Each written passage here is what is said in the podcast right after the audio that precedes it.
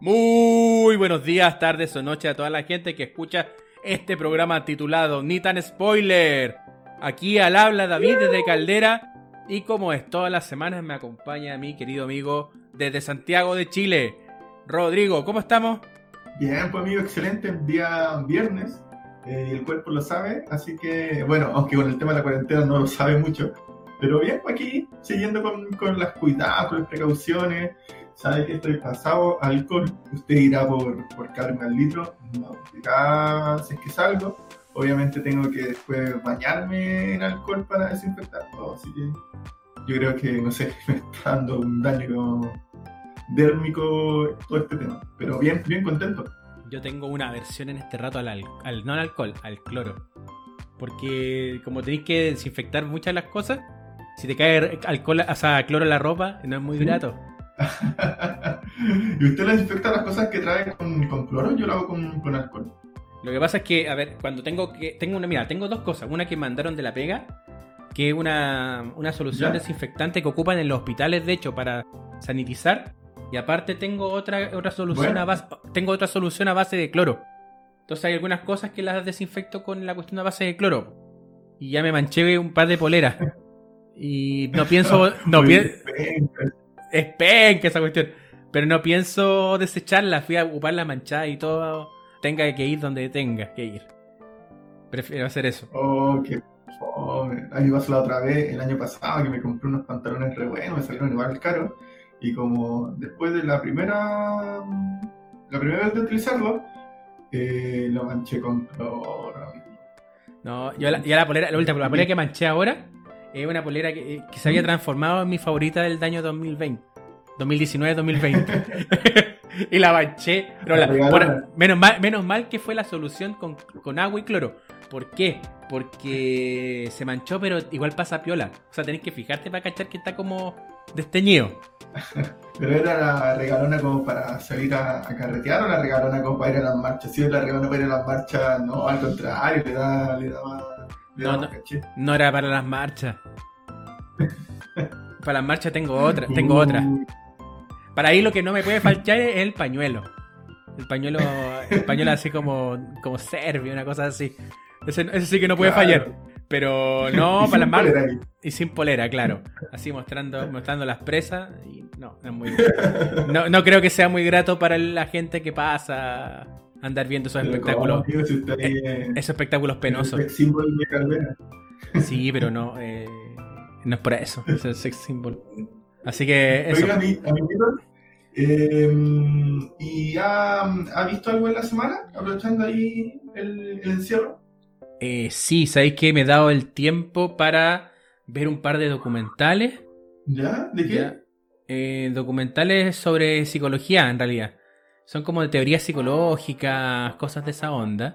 Que son muy lateros en realidad. no, no. O sea, dependiendo, dependiendo. Sí, porque me, fue la bola y me puse a ver un montón de cuestiones así como. Que estaba mucho estudiando. aprovechando que.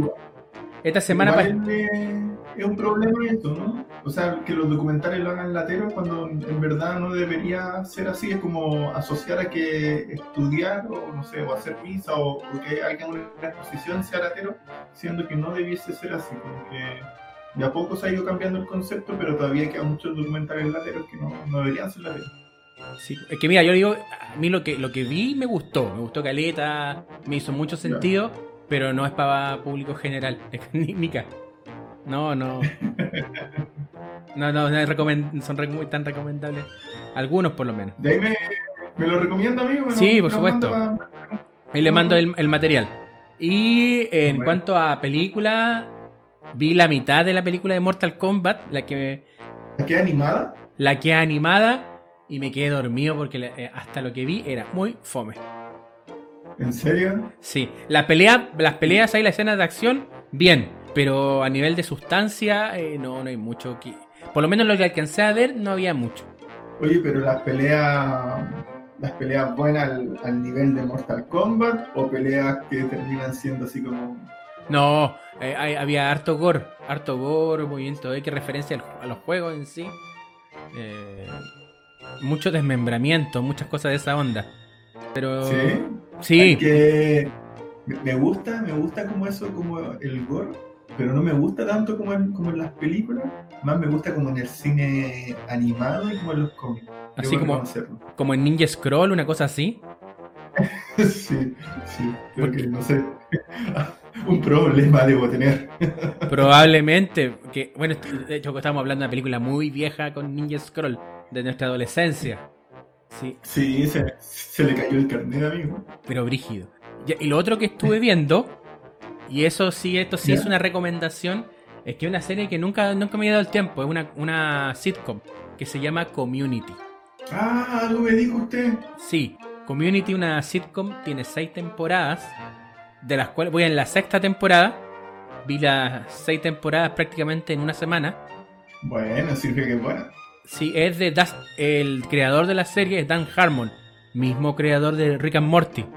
Y es una serie que Ah, pero es de ese estilo. no, no es del mismo estilo, pero se nota la, la pluma de, de Harmon, se nota caleta.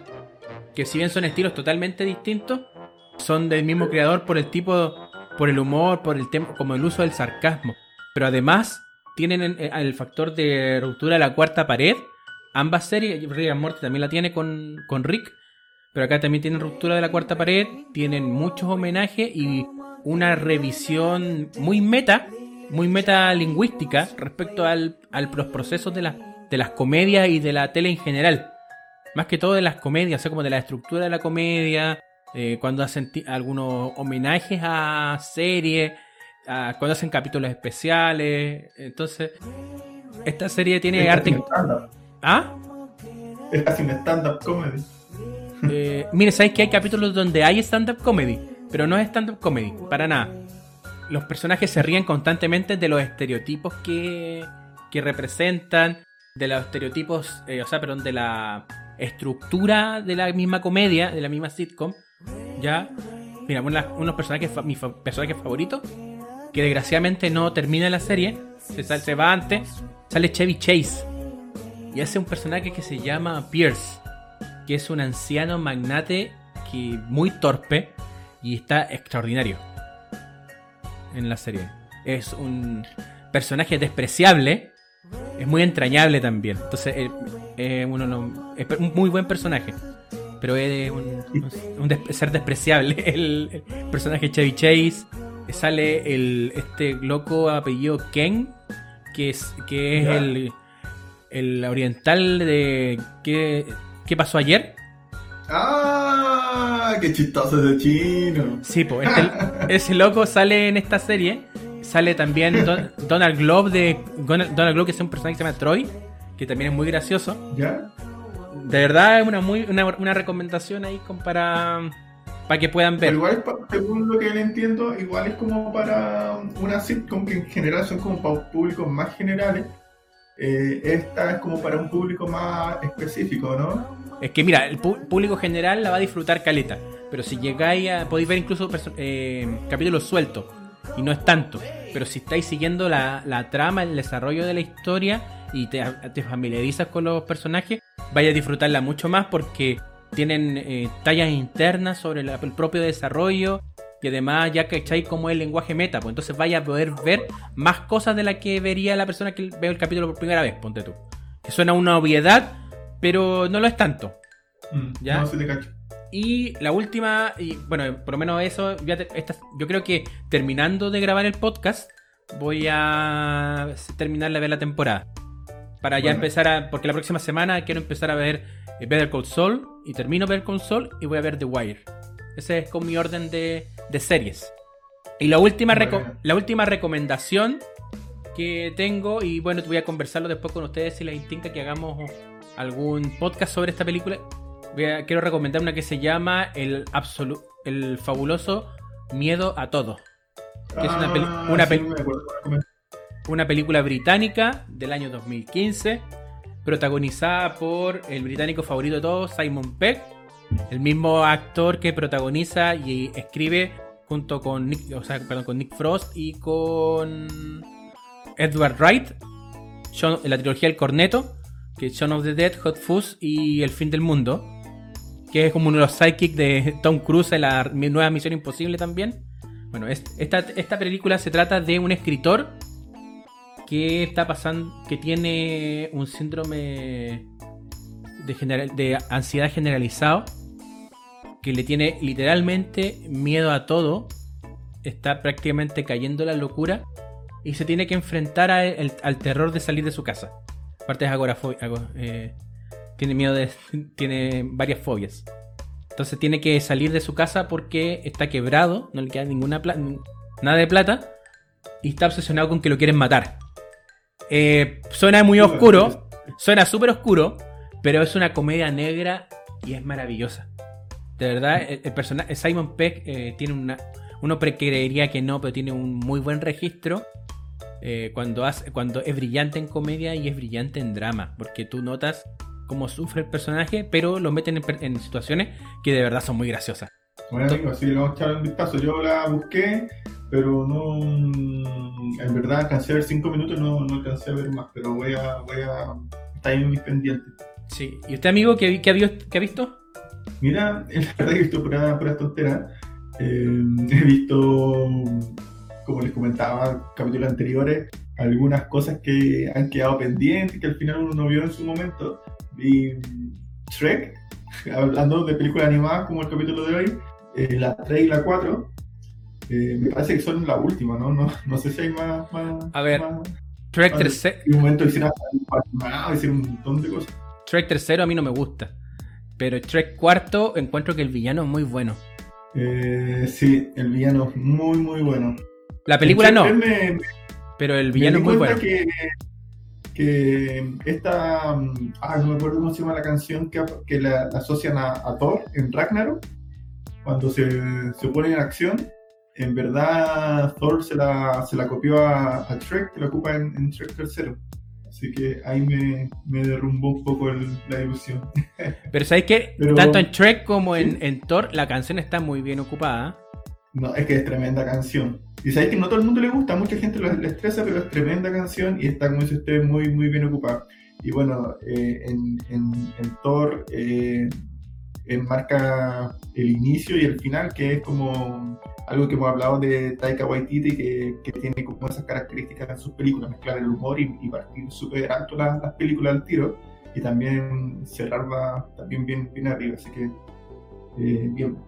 Eh, ¿Qué más vi? Vi... Oye, me acaba, espérate, ah, una, una, una, un paréntesis. Me estaban pidiendo acá el nombre de la canción. Se llama The Immigrant Song de Dead Zeppelin.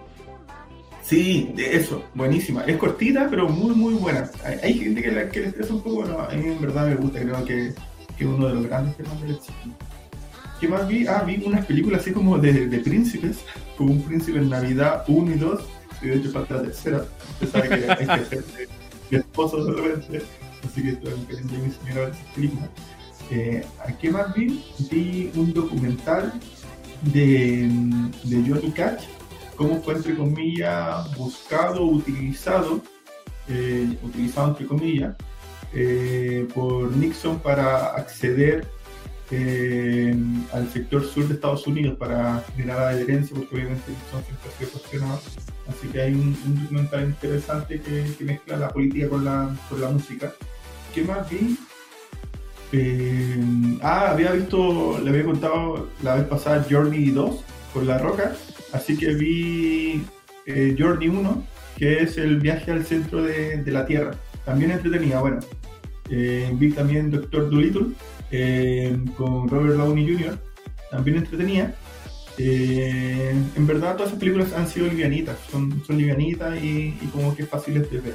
Porque en verdad uno no está a aplicarle tanta, tanta atención y las tramas son más bien simples y lineales, así que no, no son tan complejas que se pueden disfrutar en familia, es que están pensando en panoramas, sobre todo que ahora vamos a hablar de películas animadas, donde muchas veces uno tiene que a veces cabecearse para buscar una película que pueda ver el niño, el adolescente, el adulto eh, y la puedan disfrutar.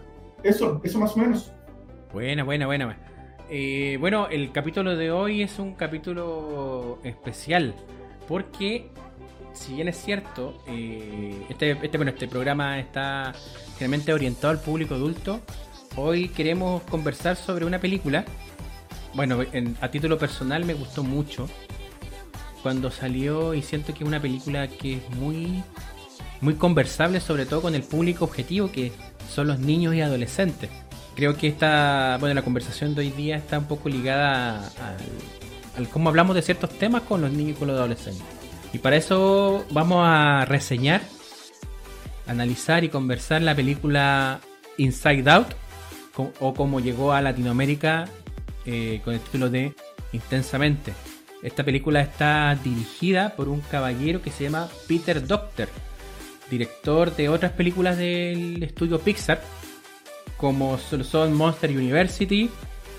También estuvo involucrado en Up, que em, esa es mi película favorita de, de Pixar. Y también dirigió Monster Inc., algunos cortos de, de Pixar y la que se estrenaría probablemente este año que se llama Soul. Bueno, estamos a, a, a saber si es que se va a estrenar o no, pero ahí estuvo también metido este caballero. Eh, a mí, amigo, ¿nos puede contar de qué se trata intensamente? Por supuesto, amigo. Eh, bueno, usted ya lo dijo, intensamente la, la, la película la trae Pixar. Pixar que comentaba el Peña hace un par de capítulos que en verdad eh, ha partido como avión y pero como que en el último tiempo se ha pegado su, su guatazo. Pero bueno, en este tiempo, bueno, en ese tiempo mejor dicho, cuando salió eh, intensamente, esta película fue de amplio éxito y todavía se recuerda, de hecho, eh, muchos eh, hasta el día de hoy esperaban como la segunda parte, en verdad el director, eh, independiente de, de, la gran ganancia que tuvo por esta película, eh, decidió mantener solo una, una, opción, como que hablamos también con las películas de Shrek, de Kung Panda, que en verdad uno no sabe ni cuántas películas hay, entonces muchas veces eh, el mensaje o la marca se va diluyendo. Entonces, viene ahí con el director que buscó respetar, respetar la película. Eh, y de qué se trata intensamente, es básicamente eh, muestra la vida de una adolescente entre 11 y 12 años que se llama Riley, que eh, su vida va muy bien y se muda a la ciudad de San Francisco, lo cual le implica un, un montón de cambios en su vida, lo cual está como condimentado o, o es la fuente de, de la película que uno puede ver este exterior, las cosas con las cuales se enfrenta, pero también puede ver el interior de la, de la mente, de la intensa mente de, de Riley y ve cómo las emociones van apareciendo y se van movilizando en función justamente a los desafíos que le pone el exterior. Así que es una tremenda película, eh, debo decir a nivel como general, para después ya ir pasando al, tema del análisis, que, mira, yo siendo honesto, usted amigo contó que, que le gustó mucho la película, eh, a mí me gustó más o menos, pero me gustó más o menos porque, como cuando hay películas que, teman, que tocan temas psicológicos, creo que soy como más, más exigente que con el resto de las películas. Pero en verdad, eh, una muy buena película, muy, muy bien hecha. Eh, como usted dice, apunta hacia los niños, pero apunta hacia los adultos, sobre todo, y bueno, que también toca la, la película, que trabaja con muchos conceptos y simbolismos, que seguramente o es muy posible que, que los niños pasen por desapercibidos.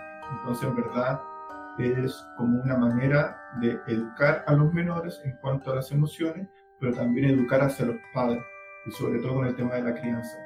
Eh, está desarrollada de manera muy correcta.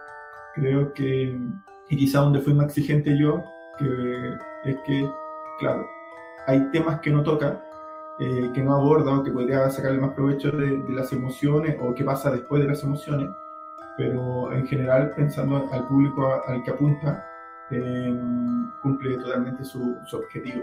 Eso en términos general, una película bien lineal, trata de hacer lo más posible eh, entendible los conceptos que trata de tocar, que como dice el David, como dijo recién con los documentales, muchas veces se, se pueden tornar latero, se pueden tornar complejos de entender, sobre todo en el tema del lenguaje, que muchas veces ocupan los libros de psicología y filosofía, que, que cualquier persona que lo agarra, en verdad, es probable que, que le parezca que está en chino. Así que en ese sentido, muy, muy bien esta película, le fue también muy bien, ganó tengo entendido que el Oscar era mejor película animada en su momento, así que en cuanto al, al contexto, bastante bien. Sé qué le pareció este amigo. Eh, bueno, bueno, como adelantaba, a mí me gustó la película, partiendo por ahí. A mí generalmente me pasa que cuando el tema, el tema base central de, de una película es la, es la psicología, eh, también tiendo a ser un poco más, más exigente con el material que veo. Si bien es cierto, intensamente tiene ciertas imprecisiones con lo que se dice, o cómo se eh, estructura la mente humana, siento que en lo que logra ser como muy gráfico en el papel funcional de las emociones. Aparte de ser, de ser una película muy entretenida y mantener la, la película con. Más que. No, con, con, un conflicto interno entre, entre la, la, protagonista, que es alegría. Porque, a ver, vamos a contextualizar. Riley es la niña que es el motor de la, de la película. Pero en sí misma ella no es la protagonista. Pues la protagonista son las emociones, los protagonistas son las emociones que viven dentro de ella. Y las emociones que vemos es la alegría, la tristeza, la rabia, el asco y el miedo.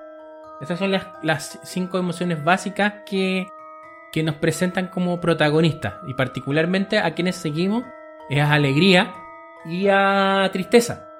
Lo divertido de esto es que quien tiene más tiempo en pantalla es alegría. Y, y, independiente que como que tengamos la idea de para qué nos sirve la alegría o lo mucho que a la gente en realidad nos gusta estar alegre, qué tanto se pone en manifiesto la necesidad social de estar alegre. Alegría es una es súper nazi para sus cosas, porque dentro de la como del mundo de, la mm, de Riley trata que siempre ella esté feliz y constantemente eh, poniendo la felicidad por sobre cualquier otra cosa. Entonces creo que representa muy bien esto de, de que se piensa que la gente feliz encaja mejor. Y lo representan súper bien, siento, dentro de, del desarrollo de las emociones. Eso es lo que pasa con tristeza. Que tristeza básicamente la tienen eh, relegada, relegada de las otras emociones, evitando lo más posible de que de que la niña, de que Riley sienta, algún tipo de pena y manteniéndose siempre con, la alegría. Inclusive las otras emociones, la rabia, el asco y el miedo, también tienen un peso menor dentro de lo, del mundo emocional y expresivo que tiene esta niñita. Riley tiene 11 años, ¿cierto? Tiene 11, claro, 11 pasando los 12. 11 años, ya. Entonces una preadolescente todavía. Y los preadolescentes, claro, los preadolescentes más en la actualidad eh, tenéis cabros, cabros chicos que se han criado. Bueno, esta película hace 5 años atrás, así que lo, digital también ha, cambiado un poco desde lo que se veía en ese entonces hasta ahora. Eh, los niños en, esos, en el 2015 estaban menos metidos en pantallas con más actividades, pero tampoco tan diferentes, o sea, digámoslo. Pero lo que me gusta, lo que me gusta de la película es eso, de que te muestra un mundo emocional y controlado por cierta ciertas exigencias que se le hacen a la gente y la desde el entorno y también autoimpuestas.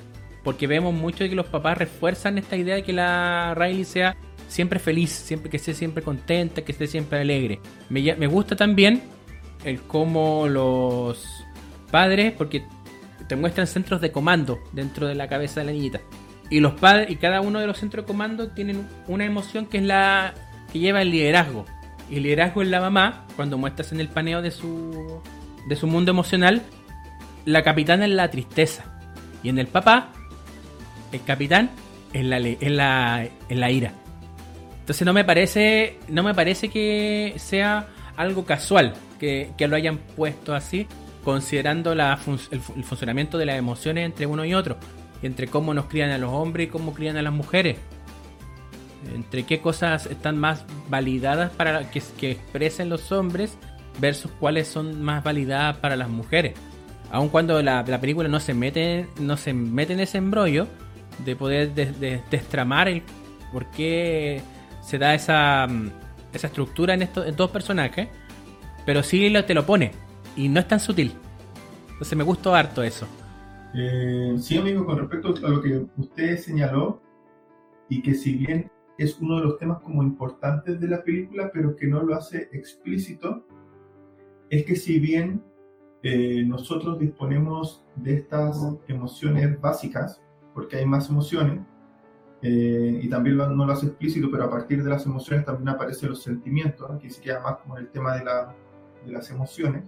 Esta disponibilidad de emociones va variando según la situación y la experiencia. De hecho, si uno se fija en la película, cómo se posicionan los personajes varía según el momento que atraviesa um, Riley. Eh, y a pesar de ello, o sumándole a ello, nosotros, a través de nuestras primeras experiencias de vida, aprendemos conductas que nos resultan bien para responder a esa primera eh, a primeros desafíos y esas conductas las instauramos eh, como mecanismos de respuesta para nuestra vida en general, son nuestros patrones de conducta. Y esos patrones de conducta tienen a la base emociones. Es decir, nosotros, en base a nuestras primeras experiencias de vida, generamos eh, emociones que están más disponibles que las otras emociones. En el caso de Riley, ella tiene más disponible la emoción de la alegría. Y esa emoción, como emoción central, modela el funcionamiento de las otras emociones. Por eso esta emoción va como regulando a tristeza, a miedo, a desagrado. Y, y por eso en otras personas quien lleva el mando es otra emoción en base a su propia experiencia personal. De hecho, cuando parte esta película, eh, parte tocando rápidamente el, el nacimiento de, de, Riley. Y cuando nace, eh, lo primero que ve es a la mamá y al papá, obviamente, en el, en, el, en el parto, en el nacimiento. Y el papá lo primero que le dice es, mi niña alegre, siempre vas a ser mi niña alegre. Y ella, ese, ese concepto en el lenguaje, lo interioriza. Y por eso yo creo que parte siendo la alegría su emoción principal y seguramente con los siguientes eventos que tuvo, que tuvo en su vida. Por eso también nos invita a los que somos más adultos y a los que tenemos también eh, niños a cargo, en enseñarle la importancia también de cuidar las palabras, porque esas palabras son las que muchas veces influyen y significan a las personas. Por eso muchas veces o hay muchos retractores a ocupar eh, diagnósticos, diagnósticos de manera lapidaria, es decir, tú tienes, eh, tú eres bipolar, tú eres eh, trastorno límite, tú eres trastorno tanto. porque el lenguaje es tan potente que la persona al integrarlo se conceptualiza y arma toda su, todo su comportamiento en función de esa, de esa concepción. así que yo creo que no lo, no lo hace explícito, pero sí lo, mm, lo toca, de que la alegría, en el caso de Riley, es la emoción principal que modela el funcionamiento de las otras emociones. Y otro tema, volviendo un poco a los símbolos, es que, si se dan cuenta, estas emociones hechas en caricatura, cada una tiene su color y tiene su forma que supuestamente la tratarían de asociar justamente aspectos de esta emoción. Por ejemplo, el caso de alegría es como una estrella, en el caso de, no sé, de, de asco es como un coliflor, algo así.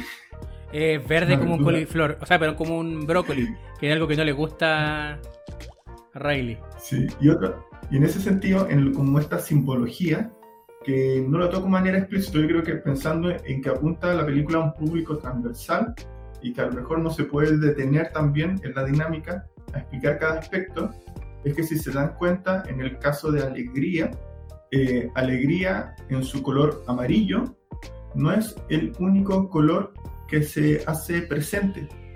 Tiene el cabello azul, los ojos azules y en su vestido tiene como no sé si unas flores azules. Es decir, hay una intencionalidad con el color azul. ¿Y cuál es el color azul? La tristeza.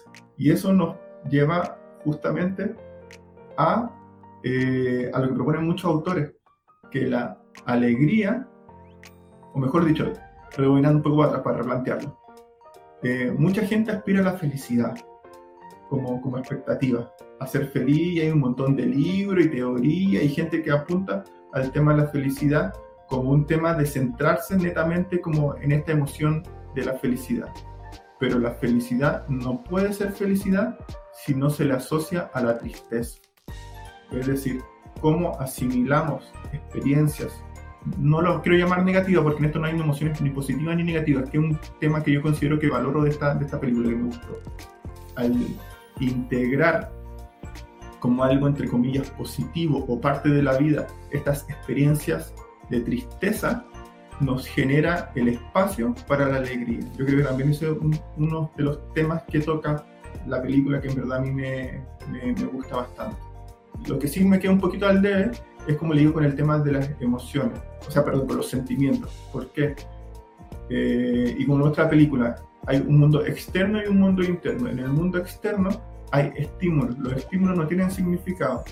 El proceso, el, perdón, el cuerpo de nosotros los asimila, pero nuestros receptores neuronales eh, no, no califican, no le dan significado a, estas, eh, a estos estímulos. Es el cerebro que en primera instancia le da un significado, que es la emoción. Y como se ve al final de la película, tenemos emociones todas las personas y también tienen los animales.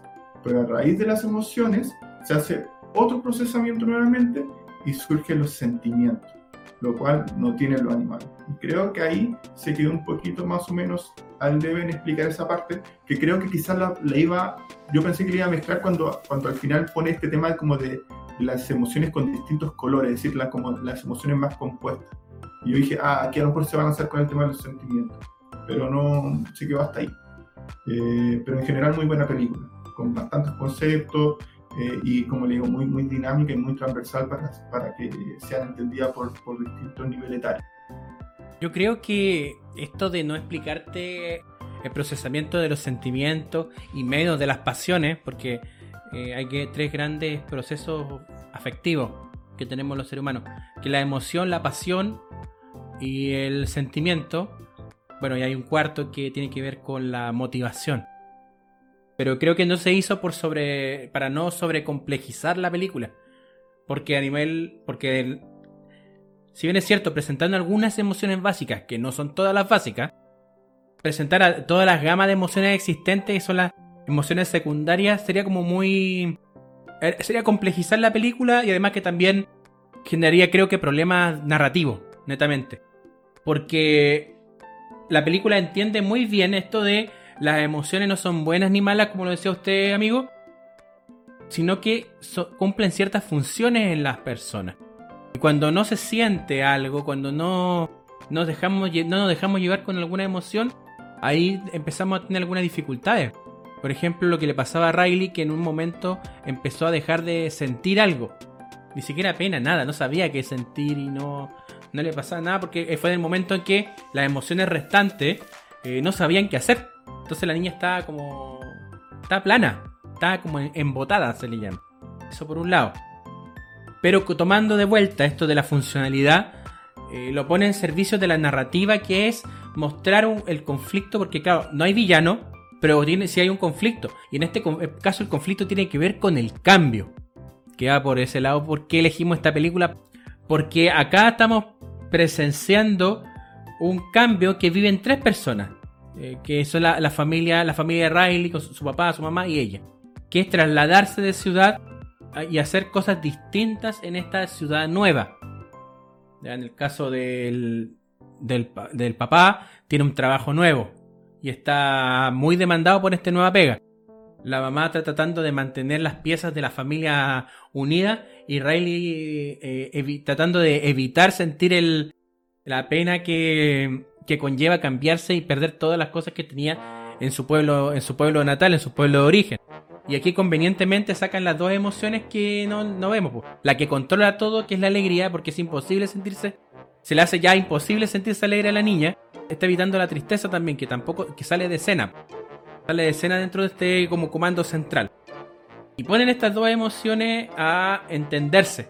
Lo que dice usted, amigo, del, del tema del simbolismo, lo encuentro muy acertado. Muy, muy acertado. Sobre todo pensando que los gringos a la tristeza le dicen blue. Sí, bueno, claro, exactamente, ahí vienen la- el- los blues. Tiene Los razón. blues. Sí, pues. Hay una canción que, que, bueno, vuelvo a tirar el chirolazo para que mis colegas acá vean Bojack Horseman. Eh, Bojack Horseman eh, cierra con una canción que se llama Mr. Blue, el señor Tristeza. Que es muy bonita y es muy. Es, melan- es melancolía pura.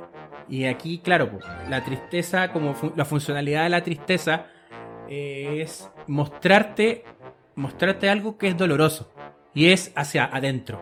Tiene que ver con la introspección, porque te muestra al, al resobrecogerte con el tema, eh, con el tema doloroso, con el tema eh, relacionado con pérdidas, con dolor. Es un momento para mirarse a, un- a uno mismo, que siempre es necesario mirarse a uno mismo. Cosa que no sucede cuando estamos alegres, porque la alegría es hacia afuera, es expresiva. Netamente tiene que ver con eso, con hacia afuera, eh, tiene que ver con el, interactuar con otros, tiene que ver con expresión. ¿La tristeza puede, puede transformarse en alegría? Sí. ¿Y la alegría a su vez en, tristeza? Sí. ¿Cómo? Y ahí te dan un ejemplo, un ejemplo bien bonito, que es... Riley tiene, se, se acuerda, o sea, perdón, eh, lo- la tristeza, o sea, alegría, encuentra un recuerdo, porque acá simbolizan los recuerdos como esferas, esferas que construyen, van construyendo la personalidad de las personas. Y en esta esfera hay un recuerdo que es de un evento que Riley pierde porque le gusta jugar hockey, pierde un partido de hockey. Entonces queda muy triste, muy triste por eso. Y llegan los, los papás y la empiezan a consolar. Y después llegan los amigos a consolarla y la pasa bien. Alegría solamente se, se acuerda de que la pasaron bien. Pero no se acuerda de qué gatilló que después se sintiera bien. Que era sentirse contenida, querida por la gente de su alrededor. Y tristeza, por otro lado, se quedaba solamente con esto de que fue un día triste. Pero esa tristeza también llamó a otros a consolar y a que todos pudieran eh, resignificar el, el momento. Y eso es lo bonito, porque cuando las personas somos capaces de hacer es- esa cuestión, de, de entender de que las cosas no son grises, o sea, perdón, no son blancas y negras, a veces hay grises, hay otros colores entre medio. Y con el tema del cambio, pensemos ahora en lo que nos está pasando ahora y, que muchas veces no consideramos tanto. ¿Qué, les pasa a los cabros chicos con vivir un cambio tan fuerte como tener que dejar la vida, la, vida externa, de hacer cosas fuera de la casa? Al punto de que muchas de las autoridades se están cuestionando si permitir hacer una especie de ordenanza, eh, sobre todo en lugares donde hay cuarentena total, para que los niños y niñas puedan salir una hora a la calle y poder jugar. Miren el nivel de que, se está tratando, se está vi- visibilizando esto. O qué tanto nosotros hablamos de, de cómo procesan las emociones o qué cosas encuentran importantes eh, los y las cabras chicas. Porque generalmente no, no, como adultos no hacemos ese tipo de cosas. ¿Cómo, ¿Cómo procesan los cambios? Te los pongo en términos concretos. Yo generalmente escucho, y esto no solamente en la clínica, en general, cuando alguien, un niño está sufriendo, dijo, ah, pero son típicas cosas de cabros chicos. Y eso es como que le damos un poquito menos de valor, quizás, a lo que le está pasando a, lo- a las, a las cabras y los cabros chicos. Cuando partió esto, me acuerdo que se hablaba de, de explicarle a los niños, a las niñas, qué era el coronavirus. Pero nos quedamos solamente con explicarle cómo funciona el bicharraco o qué implica el tema del bicharraco. Por ejemplo, hoy día mi sobrina me mandó una foto. Y las fotos que me mandó eran de las cifras, las cifras de contagiados chilenos versus las cifras de, con- de contagiados mundiales, los recuperados y los, y los muertos.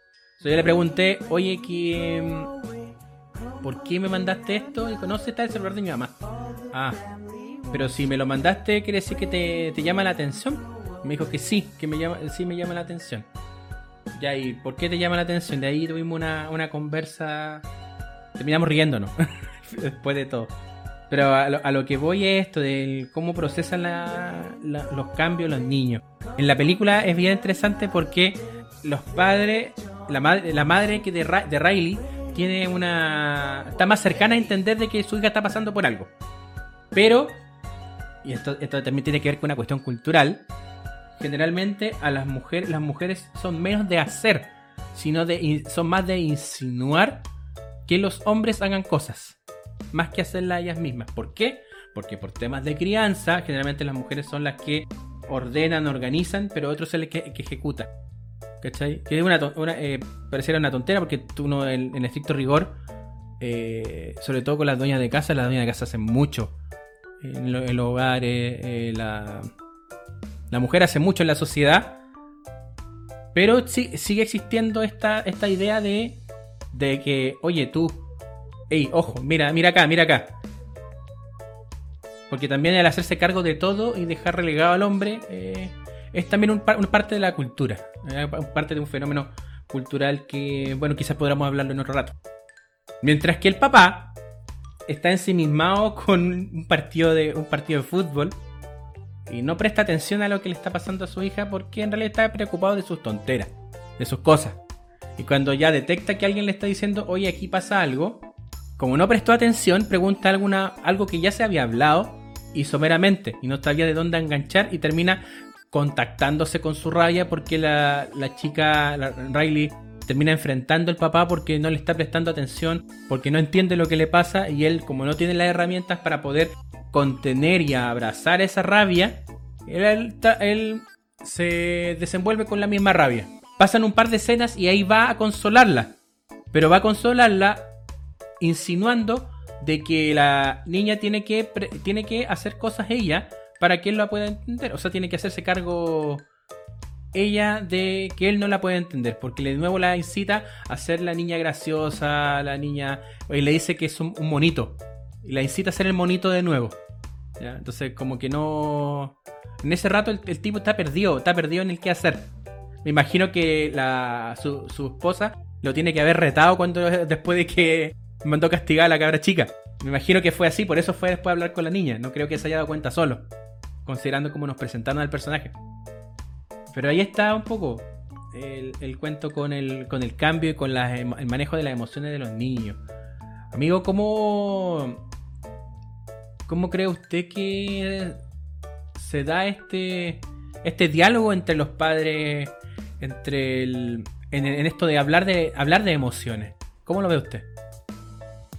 Eh, me parece que respondiendo a tu pregunta y, en base a los temas que tocaste, me parece que son súper interesantes, eh, que son, por una parte, frente a este tipo de situaciones, que en verdad son las situaciones en general, siempre estamos enfrentados a desafíos. Nuestro mundo externo que tiene como el desafío de, como entre comillas, adecuarse al contexto y que no sabemos bien cómo manejarlo. No solo mostrando en esta edad como de los 11, 12 años, que se le tiende como a llamar como una edad media complicada, sino que en general en la vida. Y después, derivado de eso, viene un segundo conflicto, que es como del observador. Eh, cómo te percibe la sociedad frente a tu conflicto, que te genera un segundo conflicto. Parto primero con, con el primer conflicto. claro, cuando hay emociones o pensamientos al interior de, de nosotros que están chocando, es súper difícil para uno saber cómo reaccionar hacia afuera. Eh, y esto tiene que ver porque los pensamientos están, están desordenados eh, y las emociones están desordenadas, no, no como uno le, le, gustaría. Entonces, en verdad, eh, el trabajo que tienen que hacer los padres o los terapeutas es ayudar un poco a ordenar este como desorden interno como para hacerlo consciente para la persona, eh, para que pueda trabajar en base a eso. Si es que sigue este desorden, en verdad es muy, muy difícil hacerlo y la persona se va con, con el problema para la casa. Y para eso lo que un tema bien esencial que es poder resignificarlo, es decir, poder ordenarlo, conceptuarlo para ejercer control y luego poder resignificarlo. Porque hay un montón de, de contextos y cargas sociales que nos, nos hacen no poder, eh, no poder resignificarlo. Eh, y creo que ese es un poco el, rol de los padres, de apoyar a los hijos frente a emociones, a resignificar, a entender, por ejemplo, que lo que le pasa puede ser normal, por ejemplo, si tiene pena, a vivir esa pena, y no como lo hacen, por ejemplo, en este caso los padres, que buscar exigirle al pequeño, a la pequeña, vuelva a ser parte de la norma, como que vuelva a ser alegre, en vez de hacerlo vivir la experiencia. Creo que en la película se ve un poco eso, que los padres buscan alegrar o hacer básicamente que Riley no viva la experiencia, cuando al contrario debe ser al revés. Tanto los terapeutas como los padres es enseñarle al niño eh, a que viva la experiencia. Y en ese sentido, creo que muchas veces los terapeutas tienden a cuando ven este conflicto a lapidarlo nuevamente, como lo había hecho anteriormente. Por ejemplo, ponerle así, no, es que tiene trastorno adaptativo, que es como el comodín de los de muchos terapeutas. El comodín de las eh, crisis. claro, tiene trastorno o hiperactivo, que son como los, dos comodines que, se ocupan harto, en vez de que esas, disculpa, que esas lápidas tienden a aislar eh, y a victimizar al pequeño en vez de decir que lo que le pasa es un proceso natural y como proceso natural tiene que aprender la dinámica, tanto él como su familia, de vivir la experiencia y poder darle un significado, porque a través de eso aparece la resiliencia. Y cuando desarrollamos resiliencia, en verdad estamos preparando al niño o al adulto o al veterano a poder abordar los siguientes desafíos. Creo que ahí hay un tema que a lo mejor se pudo haber abordado un poco, un poco mejor, pero, pero creo que es como una tarea que nos deja tanto a los terapeutas como a, a, a las familias. Ahí creo que tocaste un punto re importante porque esto está como tiene que ver con el cambio la película. También los cambios muchas veces están asociados a, asociados a crisis. Y las crisis en sí mismas tampoco tienen una carga negativa positiva, sino que tienen que ver con un periodo de desajuste en el cual tus respuestas en general no pueden hacer frente al, al evento que está que te generó la crisis o lo que te provocó la crisis, ¿cierto? En el caso de, Ray, en el caso de Riley, es el cambio de casa y el romper con todo su mundo anterior. Es una oportunidad porque allí puede, puede empezar a procesar de otras, de otras maneras la vida que le va, que va a conllevar, sin dejar de lado los aprendizajes, afectos y problemáticas que vivió antes. Porque tampoco el que se haya alejado de su hogar natal significa que, que antes tampoco hubo sufrimiento también lo hubo. Pero el cuento está en cómo se gestiona la crisis. Aquí te muestran como el conflicto de alegría de su propia gestión de crisis es hacer las es tratar de resolver las cosas de la misma manera que la ha resuelto siempre, que es sonriendo y controlando todo. Porque yo insisto, es muy es muy nazi en alegría. De hecho, con la primera vez que vi la película me cargó el personaje, lo detesté mucho. La primera vez que vi el. Me cayó súpermente mal. Porque esta es como de, la dictadura, de la dictadura alegre, una cosa así. Que quería que todo fuera. Todo, controlarlo absolutamente todo. Y cuando desde el principio uno ve, dijo, esto no va, no va a resultar bien. No va a resultar bien por ninguna, en ninguna medida va a resultar bien que Alegría se, siga igual y que al final de la película, bueno, por fortuna es Pixar, porque si hubiéramos visto una obra de quizás de otro estudio, eh, otro gallo cantaría, ¿cachai? que como un poco por qué se da esta diferencia entre el cine Pixar, siendo que pertenece a Disney. Eh, Pixar no es Disney. Disney es propietario del estudio Pixar, pero no son lo mismo, hacen otras cosas.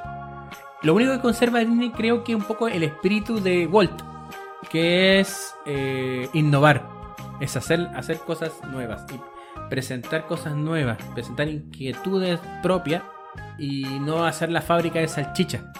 Que es lo que viene haciendo Estudio Marvel. ¿Cachai? Es la fábrica de salchicha. Versus esto otro que es la innovación. ¿ya? Pero vuelvo a las crisis. Entonces, Alegría busca hacer las cosas de la misma manera y evitar por cualquier medida una solución distinta y echar para abajo a los que, los que tratan de proponer algo distinto. Cuando tú, lo que primero que puede movilizar una solución es primero revisar qué ha funcionado y qué no. Porque si algo no ha funcionado, ¿para qué te va a ir por ese lado? Preguntemos lo que. Cosa de la tele hoy día y ver eh, cómo tosudamente ciertos personajes siguen tomando las mismas decisiones que no han dado efecto. Y no es solamente con el coronavirus, es con el, funcionamiento de la sociedad en su totalidad. Entonces aquí eh, Alegría estaba empecinada. Nos presentan otro personaje, que es un personaje entrañable, que es un amigo imaginario, que se llama Big Bob. Big Bob. Y que es una suerte de potpurrí de animales que llora. Big Bob, Big Y que, que llora. Sus lágrimas son dulces. Genial. Es genial. Y el simbolismo de eso es tremendo. Porque, claro, la niñita desde chiquitita le dijeron tener que ser alegre. Entonces, nadie llora dulces. Y los dulces que hacen te dan alegría. Entonces, llorar te da alegría. El, simbolismo es re bueno. Es, potente. Y tiene un, cohete que funciona a canciones. Que tú le das el motor al cohete y el cohete avanza. Avanza hacia, el objetivo. En, la primera infancia, cuando existen los amigos imaginarios, el objetivo es estar, divertirse. Y acá te resignifican el cohete con una de las escenas de sacrificio más bonitas creo que he visto en, art, en varios años. Porque hay un momento en que, eh, como bueno, como trabajan sobre la estructura de la mente humana, es inevitable hablar de la memoria y de los recuerdos. Porque también los recuerdos eh, nos provocan o nos sensibilizan frente a ciertas cosas. Si es como nuestra historia. De hecho, hay muchos que postulan de que lo que nos hace verdaderamente humanos no es que seamos solamente autoconscientes de nuestra propia existencia, porque puede que existan otros animales que lo sean. Lo que tiene que ver es cómo procesamos nuestros recuerdos, nuestra historia. Y una persona sin historia deja de ser persona. Desde esta visión de mundo. Entonces te presentan la memoria, la memoria a corto plazo, largo plazo, te presentan la conceptualización desde el lenguaje, la comprensión del lenguaje, el pensamiento, ¿cierto?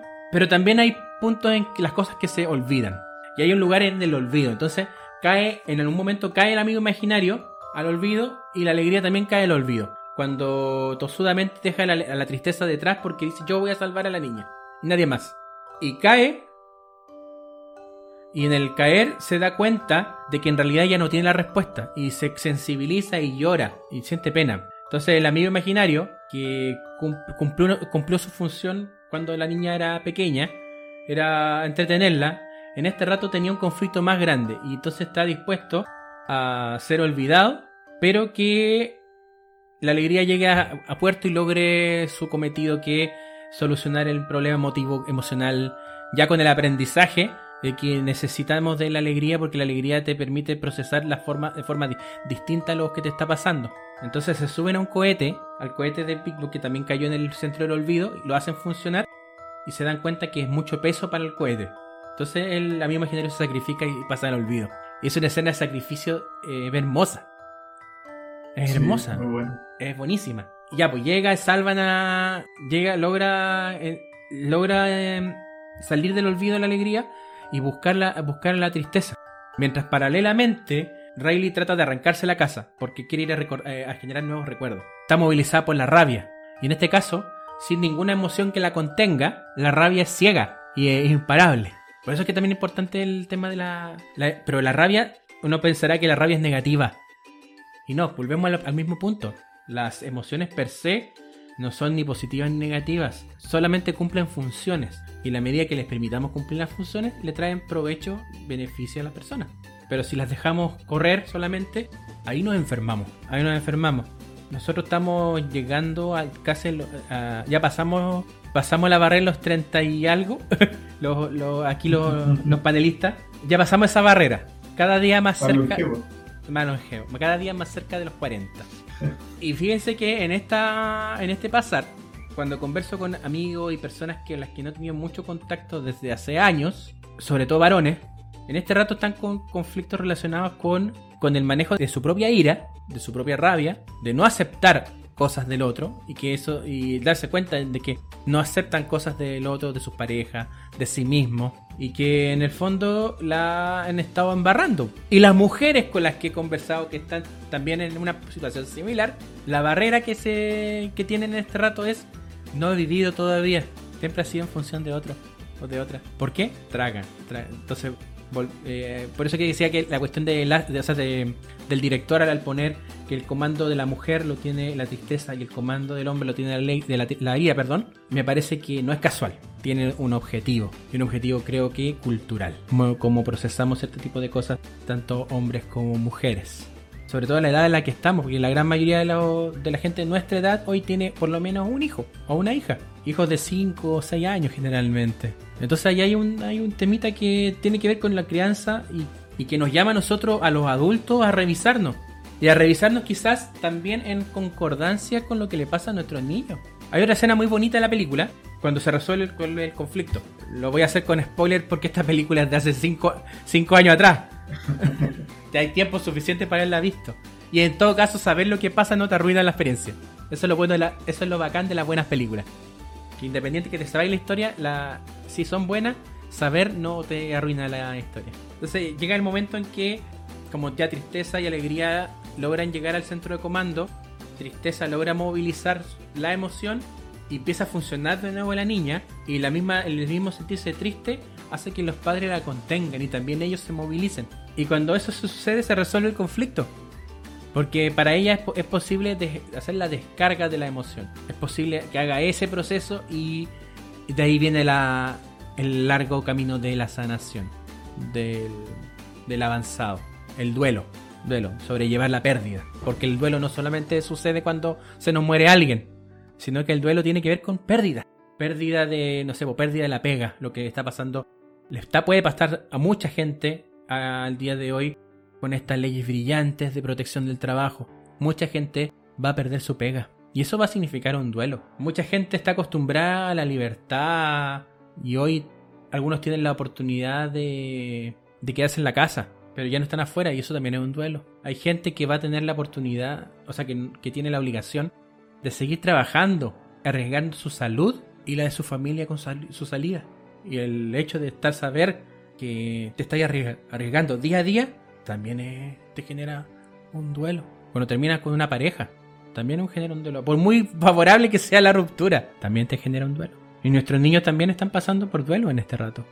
Y bueno, amigo, yo me quedo en verdad con bueno, en verdad esta película toca hartos temas que para nosotros son bien interesantes con, el David, que nos gusta harto, pero eh, por el los tiempos, por el tema del podcast, igual se nos van a quedar mucho en el, en el tintero, así que, bueno, si tienen alguna duda o algo, igual nos pueden contactar eh, eh, o mandar sus recomendaciones para tocar ciertos temas.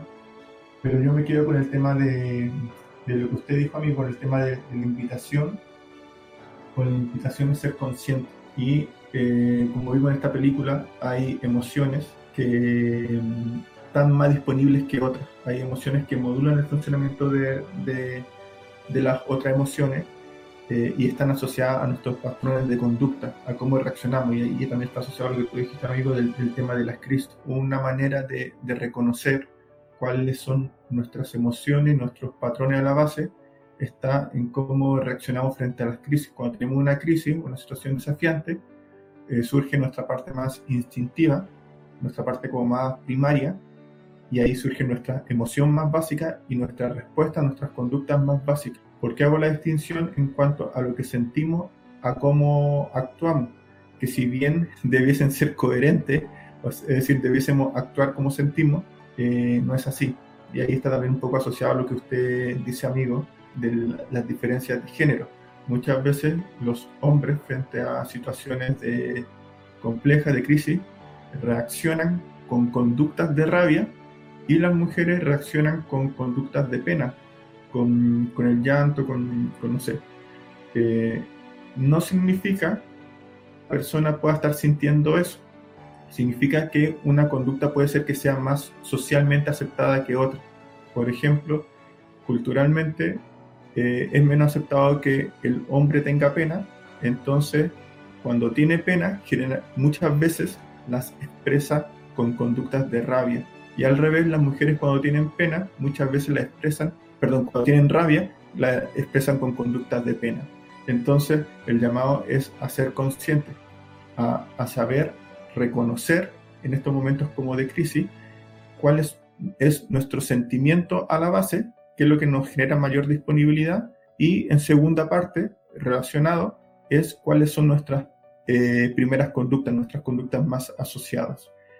¿Por qué lo digo eso? Porque en base a eso está el, desarrollo, en verdad el desarrollo personal se, basa justamente en el crecimiento.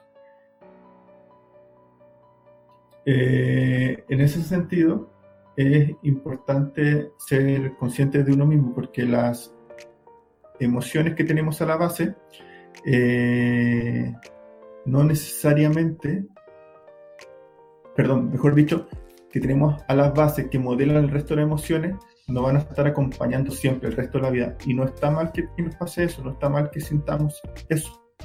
Sí es importante ser consciente de frente a esa emoción a la base, la respuesta que tenemos, qué tan adaptativa en cuanto a costo y beneficio en base a nuestros propios intereses nos resulta. Por ejemplo, en mi caso, yo generalmente frente a situaciones como de, crisis y tensión, reacciono con la emoción de miedo. Es la emoción que tengo más disponible y no, no está mal, no es para avergonzarse o algo así, al contrario, es saber conocer. Entonces, cuando te haces consciente, sabes que generalmente la conducta que, que acarrea esa emoción te permite revisarla y ver si es adaptativa o no para, para las circunstancias. Puede ser que sí, puede ser que no. Y al, y al no serla, te permite modificarla. Y ahí está el verdadero crecimiento personal. Entonces, yo me acoplo un poco a eso, a la invitación, a ser conscientes. Hicimos una dinámica este, esta semana para este podcast. Eh, resultó más o menos. ¿Por qué? Porque, a ¿sabes que me escribió gente que hizo el ejercicio de ver con sus hijas y con sus hijos la película, pero los niñitos no quisieron grabar el audio. y hay poco audio disponible. Los vamos a poner acá después, después de que termine de, de comentar. Pero la gran mayoría sí me comentó lo, lo que la impresión de los, de los niños. Que están como reacios a, a mandar el audio. Bueno, gajes del oficio. y está bien. Y está bien. No, y está bien, no hay, no hay que obligar, eso es otro tema, no hay que obligar a, a, los niños, por ejemplo, a hacer cosas que, que en verdad no, no, les nacen, no, no, no, es natural. Muchas veces nos pasa que a uno le pasa así como que denle el beso a la abuelita, a la tía. Es cierto. Y si el niño no lo quiere hacer, en verdad no, no, hay que obligarlo a hacerlo. No. Pero aún así quisieron comentar. Y dentro de las cosas que más, más se comentan desde el o sea, desde lo primero lo que le, porque hicimos dos preguntas. La primera tenía que ver con qué es lo que le gustó más de la película y la otra que tenía que ver con la funcionalidad de las emociones. Entonces lo, que comentaban eh, sobre todo fueron más amigas que amigos los que comentaron lo que hablaba su hijo, su hija. Y decían que lo que, eh, lo que más le gustaba, pucha, los colores, porque la película es colorida, es muy, muy bonita de ver. Los gags, los gags, los chistes. También les gustaba mucho Bebop, a todos les, que les gustó incluso cuando les dio pena que se muriera o que se quedara ahí. Los más chiquititos me decían que, se haya quedado ahí atrapado, atrapado en ese lugar y que no salga. que le había causado pena, pero le había gustado. Y en cuanto a las emociones, habían algunos que decían que eran como para decir cosas. Eso es como el comentario más frecuente. Es como que eran para decir cosas. Para poder decir como cuando teníamos ah, pena. Y, tenían una comprensión no muy excelsa por la edad, pero sí eh, muy realista. Muy realista de las emociones. Y que creo que en la medida que vamos creciendo, las, las vamos llenando de, de peros, de impericia todo lo que tenga que ver con el mundo emocional, inclusive hablar de las cosas que nos pasan, como que eso lo vamos perdiendo en la medida que crecemos. Con esto de que no hay que mostrarse tal cual, o no hay que mostrar debilidad. Afortunadamente los niños no vienen con esa carga, esa carga todavía. Y sería bonito poder enseñarlo, enseñarlo y aprenderlo. De, del hablar desde el sentir no solo desde el que del ver, del escuchar, sino del sentir también. Es un poco más, eh, más saludable en la medida que nos ayuda a estar más en contacto y saber qué nos pasa. Saber qué nos pasa, porque a veces estamos tan perdidos y es netamente porque no, no miramos. No miramos, nos vimos, nos sentimos lo que está ahí. Y que puede incluso ser hasta evidente. Está ahí. Entonces también, aparte de eso, yo creo que una invitación que también le podríamos hacer a, la, a nuestros auditores, a, nuestra, a nuestro público, es ese, el, conversar. podcast lo tenemos, nosotros lo tenemos para poder un poco expresar nuestra, nuestra idea e impresiones sobre el cine, pero también qué nos provoca el cine y qué nos evoca. Las historias y los recuerdos evocan muchas cosas. También nos, de- nos brindan algunas oportunidades de, de crecimiento. No digo que eso signifique que, que todo el cine que veamos sea para poder pensar, no, también de vez en cuando una película palomitera que nos ponga el cerebro en remojo y chao, no está mal, para nada. Pero sí eh, creo que es importante a- par- trabajar sobre la historia. Eh, porque de alguna manera la tradición oral, ahora tenemos muchos li- tenemos libros, tenemos internet, tenemos mu- muchas formas de poder traspasar la experiencia. Pero la experiencia de la tradición oral, de contar con otros, de hablar con un otro, eh, creo que es un ejercicio que en alguna medida no estamos, como sociedades, no lo estamos haciendo tanto. Pucha que, bueno, los pueblos tradicionales, los pueblos originales, muchas de su historia la mantienen a través de la tradición oral. Y a mí siempre me llamó la atención, sobre todo cuando era chico, el por qué hablaban tanto de sus cosas, por qué el tema de, de vestirse de una forma bastante particular. Y creo que la respuesta está en eso, en que mantienen sus tradiciones, porque la forma de transmitirles a partir de la, de la visión de lo comunitario, la pertenencia, también a través de lo comunitario. Nosotros lo, tenemos eso circunscrito netamente en la historia familiar, pero no en nuestra historia como pueblo. Muchas veces no se habla de la historia como pueblo. Si hay una de las cosas buenas que trajo el, el estallido y la revuelta, fue de que personas muy diversas, muy eclécticas, se sentaron a una mesa, se sentaron a conversar de su experiencia, de lo que ellos han vivido. Mucha gente que ni siquiera se conocía. Y aquí estamos, hablando de nuevo, aprendiendo a validar y reencontrarnos con el otro. Y bueno, amigo, palabra al cierre. Eh, bueno, como siempre, agradecer a todas las personas que se quedaron escuchando el programa. Eh, y bueno, desearles que tengan una buena semana y que tomen recuerdo de esta, de esta situación, este contexto que, que estamos viviendo. Así que es un, un abrazo grande para todos. Ya, yo igual eh, agradecer al, al- al público, a la gente que participó tanto comentando por, por interno como quienes mandaron audio. Así que eso nos, nos escuchamos en Spotify, en Spreaker, en Apple Podcasts, Google Podcasts y también por Front Row Radio los días domingos. También ahí pueden buscarnos en Front Row Radio. Y bueno, aquí vienen los audios. Lo que más me gustó de la película intensamente es que es muy linda y tiene un tipo de emociones que me hizo llorar como en todas las películas. Lloro siempre, sí, en las películas. Las emociones sirven para expresarse, como cuando uno se siente bien o em, está feliz, como en una parte, si no mal recuerdo intensamente, em, em, alegría y tristeza parece que se llamaban apretaron la- el botón juntas y eh, yo estaba llorando, estaba llorando de la felicidad la mona y Owa. Me gustó el tema. El tema de lo que se trataba la película, de los recuerdos. Los recuerdos y las emociones que tenía ahí en su cabeza. Ese elefante rosado, delfín, algodón de azúcar, que lloraba dulces. ¿Y por qué te gustó? Me daba risa. Era gracioso porque lloraba dulces. Ninguna persona lloraba dulces. Esos momentos se ponía, se, para Riley o para cualquier persona en la película, se, se, para la persona se hacían felices.